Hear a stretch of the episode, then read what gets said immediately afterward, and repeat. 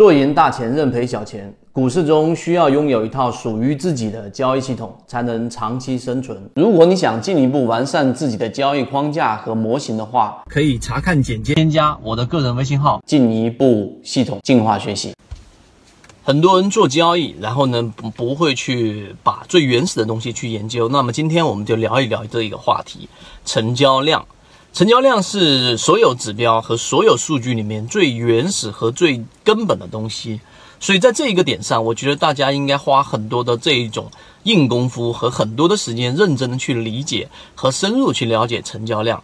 不然的话，你如果说只是看一些指标，很容易就会跑到啊这一种偏道里面去。这是第一个我们要去说的。第二个，成交量啊，实际上你在研究成交量和了解成交量的本质之前，你先要了解一句话，叫做买入分歧，卖出一致。这个在我们之前的视频有认真的去讲过这个话题。啊，你想在股票市场里面去盈利，实际上做交易就是不断的进行我们所说的这一种。啊，击鼓传花，然后呢，你在低买高卖，才有可能盈利。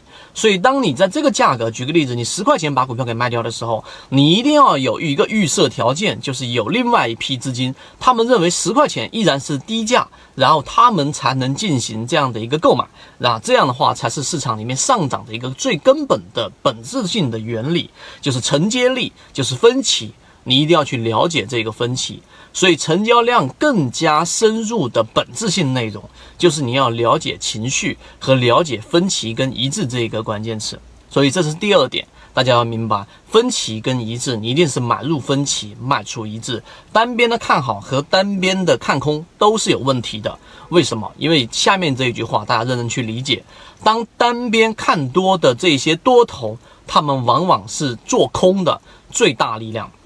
也就是所有人都看好这只个股，但是当所有人都看好这只个股的时候，一旦有风吹草动这种情况之下，那些空头啊，那些多头，那些持有这只股票，那些原来信心满满的人，他们就会成为最大的做空和最大的抛压。所以第二点大家要明白，第三个更加精华的干货内容就是成交量到底是放大式分歧还是缩小式分歧？现在大家想想这个问题，你认为成交量放大式分歧还是缩小式分歧？答案是，上涨的过程当中，只要成交量是放大的，它一定就是分歧。为什么？因为上涨过程当中就有一个巨大的换手，尤其是我们说的第一板跟第二板的过程当中啊，第二板有一个巨大的换手，也就前一天追涨停板的人或者买到涨停板的人，基本上已经获利了，然后在第二天他卖出。第二天卖出之后，结果会有大的资金进来，然后再购买这一批卖出的筹码，并且把它打上了整这一个高位。那么这一种也是分歧，这是第一种情况。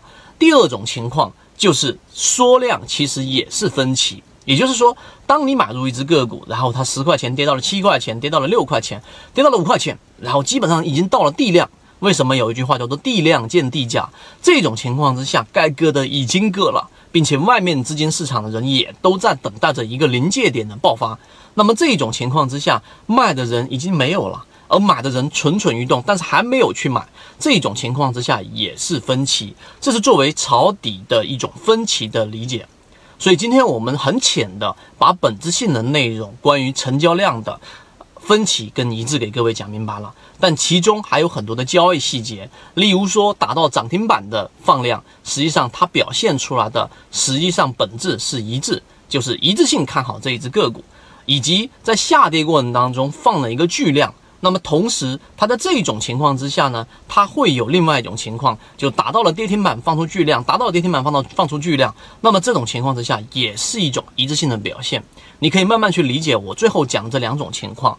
所以今天我们花了三分多钟，把这三个要点给各位去讲明白。如果你在股票市场里面真正的有交易一段时间，你会了解得到我们这个短时间的视频对于你的价值到底有多少。当然，操作的细节我们止于这，止止止于这个地方方就没有意义了。我们还会把交易系统更加多的完善在我们的完整版视频里面。这里讲的只是圈子交易模型中一个非常小的精华部分，更多完整版视频可以查看个人简介，添加我的个人微信号，进一步系统学习。